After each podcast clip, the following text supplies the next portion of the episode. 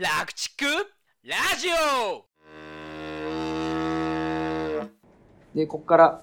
今日の話に入っていきます。まず第一部が、まあ、経営とお金の話ですね。で、財務産票っていうものについてお話をします。です。まずその財務の話をしてから、自分の牧場を知る。自分の牧場ってどういう牧場なんだろうってことをちょっと考えるっていうことを、まあ、ワークショップでやってもらって、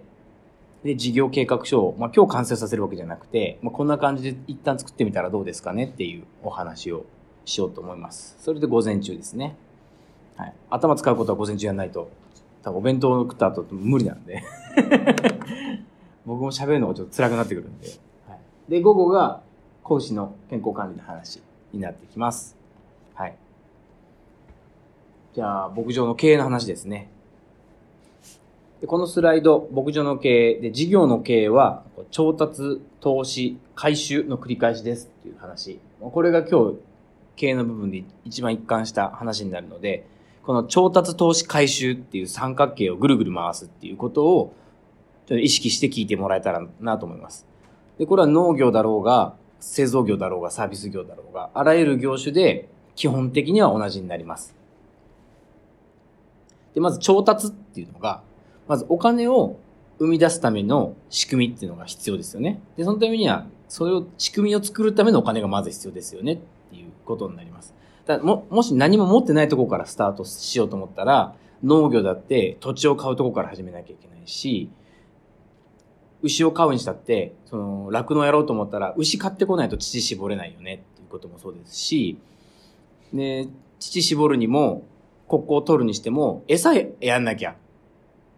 子供を産んでもらえないので、餌も買ってこなきゃいけないよねっていう。で、収入が入るまで、まず、その先に出すお金が必ず必要なんで、その先に出すお金っていうのが、まず調達ですね。で、この調達をして、この調達したお金を投資に回す。投資っていうのがお金を生み出す仕組みの部分ですね。だ1000万円で、なら1000万円かけて、餌なり、牛なり、設備なりを整えて、で、それを投入し続けて、で、牛乳を売ったりだとか、格子を売ったりだとか、っていうことで収入を得る。で、結果的にその1000万円を1500万とか2000万円に増やしていくっていうことを考えるわけですね。で、増えたお金が、これ回収ですね。それで回収したお金を、また次の調達に回すと。で、それを、一部は自分の生活費にやってるし、儲けたお金の一部がまた投資に回って、また儲けるお金に、儲ける仕組みのところに投入されていくと。もっといい餌を買うってことかもしれないし、もっと大きな機械を買うってことかもしれない。牛舎を新築するっていうことかもしれない。って言って投資を膨らましていって、回収を膨らますっていうことを計画立てる。あるいは自分のところは、ここがげ、ここが目指すとこだから、これ以上は現状維持。で、その中のクオリティを上げることにお金をかける。っていうのでも全然ありですし、資本主義は基本成長し続けるっていうことだけれども、別に成長だけじゃなくて、自分はこの規模を守るっていうことに注力するっていうラインがどこかで来ると思うんで、じゃあそれはどこなのかってことを事前に自分の中で決めておくってことも、まあ、経営上とても大事な判断になります。で、これ投入した以上のお金を売り上げられなかったら赤字っていうことですね。で、この経営っていうのがきちんと回せているのかっていうことを、あるいは今後も回せるのかっていうことを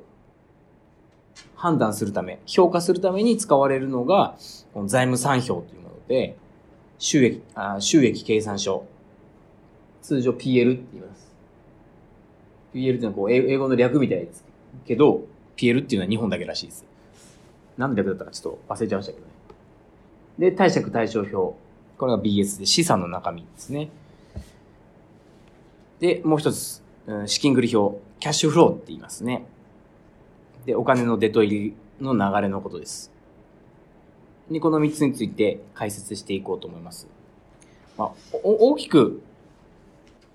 あとイメージを持つとしたら、PL は1年間だけを切り取った成績表です。過去は関係なくこの1年の成績表っていう感じ。それに対して BS っていうのは、この三角形、先ほど言った調達、投資、回収っていうバランスがきちんと取れてるのかなっていうことを見ていくし、この1年ではなくて、これまでの歴史がそこに刻まれているっていうことが読み取れます。で、最後、キャッシュフローっていうのが、まあ、決められた期間の中で、どっかでお金が足んなくならないかっていうこと。ちゃんとお金は回るのかっていうことを見る。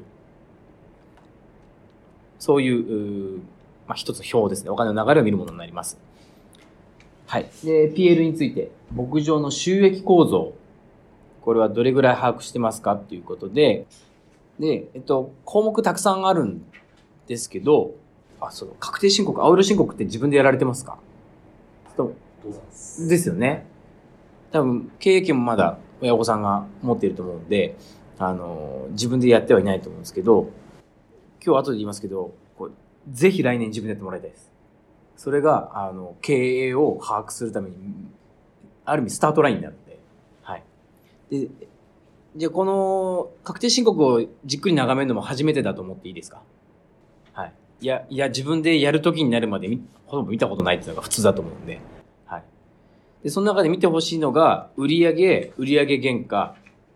粗利益、で、差し引き金額。まあ、これが、え法人でいう場合の営業利益っていう言い方をするんですけど、見る部分で言うと、この赤字で囲ってる部分です。で僕は農家のその確定申告をまだちゃんと読み込んだことがないんですけど、基本は同じだと思います。で、売上っていうものがまずありますよね。1年間での売上。まあこれ損益損益計算書 PL なんで1年間の話です。で、売上があって、その下に売上原価がありますよね。なので、それが、その、まあ、売上を立てるために、その売ってるものの最低限の原価の部分ですね。仕入れとかの部分。で、その差し引き額っていうのが粗利っていうものです。ざっくりとした利益。うんざっくりとした、その、その事業形態の中での利益な部分で、そこからさらにいろんな経費を引きますよね。まあ、これはもう作作物だったり事業形態によってどういう諸経費がかかるのかっていうのはバラバラなんですけど、まあ人を採用したりはしてないだろうし、広告、広告宣伝費もないだろうとは思うんです。一部接待交際費とかあるかもしれないですね。あとはまあいろいろな消耗品だとか、あ機械の原価償却だとか、そういうものがあるかもしれないんですけど、そういう諸経費を抜くと、差し引き金額という部分が出てきます。この真ん中の列ですね。真ん中の列の一番下の差し引き金額。で、この差し引き金額が、まあ、経費を全部抜いたところなので、基本的にその事業の利益、営業利益だと思ってもらって構わないです。でそこから、皆さんの給料が払われるわけですね。で、事業主の場合は、そこから、あ先住者給与なんか、家族に対して給料を払った後に、残ったお金が全部事業主のお金っていう感じになります。で、あの、結構大事なのが、単純に、こう、働いて給料もらうだけだと、こんなに仕事してんのに、この給料かって思うこともあると思うんですよね。その時に、この PL が見れると、もう、まあ、収益構造が見えてるんで、あ、これだったら自分にはこれしか払えないのは当たり前だよなっていうことが理解できるんです。で青色申告を実際にやれば、どこにいくらかかってるかっていうのがもっと解像度高く見えるので、自分の給料がこの金額であることへの理解と、それを増やそうと思ったらどうしたらいいかっていうことがちゃんと考えられる。もっと増やせようじゃなくて、こここうしたらもっと利益上がるんじゃないのっていう話が、あの、ちゃんと経営について話ができるので、それがとても大事だなと思います。でちょっと道にそれた話なんですけど、脇道の話で、節税の話もしておこうと思います。個人事業主は節税が非常にしやすいので、できる限りの節税はしていいと思います。で、まあ、節税と、あの、脱税を混同している場合は多々あるんですけど、まあまあそこは甘く深く触れません。が、適切な節税、あるいは、うんと、まあ、経費にしていいものは、どんどん経費にすればいいと思うんです。で、今は、今めっちゃ儲かってるっていうわけじゃかどうかわかんないですけど、儲かってる時だと、まあ税理士さんとかが、じゃ節税しましょうって話があったりするかと思うんですよ。で、もうずっと儲かってる時だったら、まあ多少節税に、のために、じゃあ、あの、車買うかみたいなこと？まあ話では聞いたことあると思うんですよね。あそこ儲かってっからいい車買ったんだみたいな。で、まあその車をきちんと仕事で使ってるっていう前提があるんだったら、まあいい車買っても、まあダメじゃないんですよ。法律的には。ただ、うんと、まあ今日ね、ニューファーマーということで、まあ若いお二人に話をするので、うんと、もし今後儲かったとしても、その浮いたお金を節税でそんなにいらないけど税金払いたくないからいらないものを買うっていうのはやめた方がいいっていうことを強く伝えたいと思うんですよね。それが投資なのか消費なのかっていう部分で、この節税節税っつっていくら税金減らしましたみたいな感じで節税するときって、あの、いらない、なくてもいいものを買ってるんですよね。だったら税金を払ってでも、あの、未来のために投資した方がいい。し、いらないものを買うよりかは、まあ、次、次の投資のためにどんどんお金を、新しいその農機具を買うとか、そのさっきの話であれば、大きい冷蔵庫買うとか、であれば、大きい投資になるんで、利益が出た時はそれをやって、結局赤字になれ、なれば、まあ、税金払わなきゃいいんですけど、まあ、それでもまた儲かっちゃった時には、あの、税金は、払って、いらないものを買うことはやめた方がいいし、うん。だったら、使えるものとして、何が投資できるんだろうっていう、常に、その、投資とか、その自分の事業を育てる。あるいは失敗するかもしれないけど、新しいことにチャレンジ。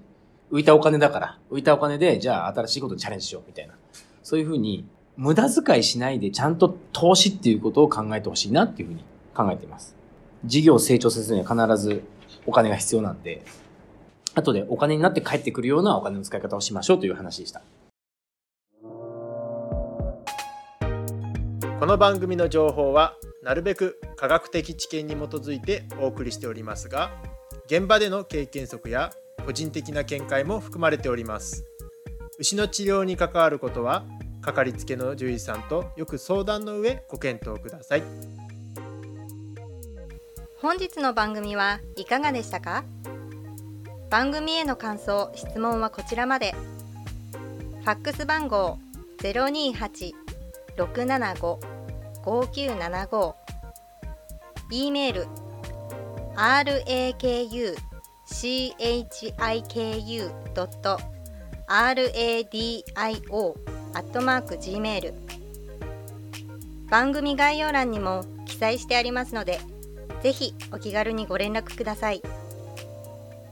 お参加今夜は。